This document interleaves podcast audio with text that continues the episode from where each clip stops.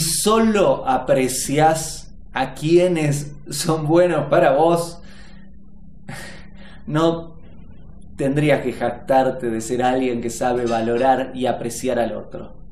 Apreciar al otro no quiere decir que solo aprecies a los que te conviene apreciar. Quiere decir que puedas apreciar al ser humano en su totalidad, a cada una de las personas que encontrás, independientemente de si te sirve a vos o no.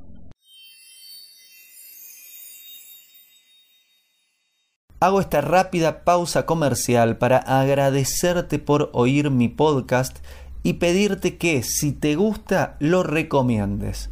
Si te gustaría adquirir alguno de mis libros, podés encontrarlos en su formato físico y digital en Amazon y en su formato audio en Audible. Gracias y que continúes disfrutando del contenido que tengo para vos.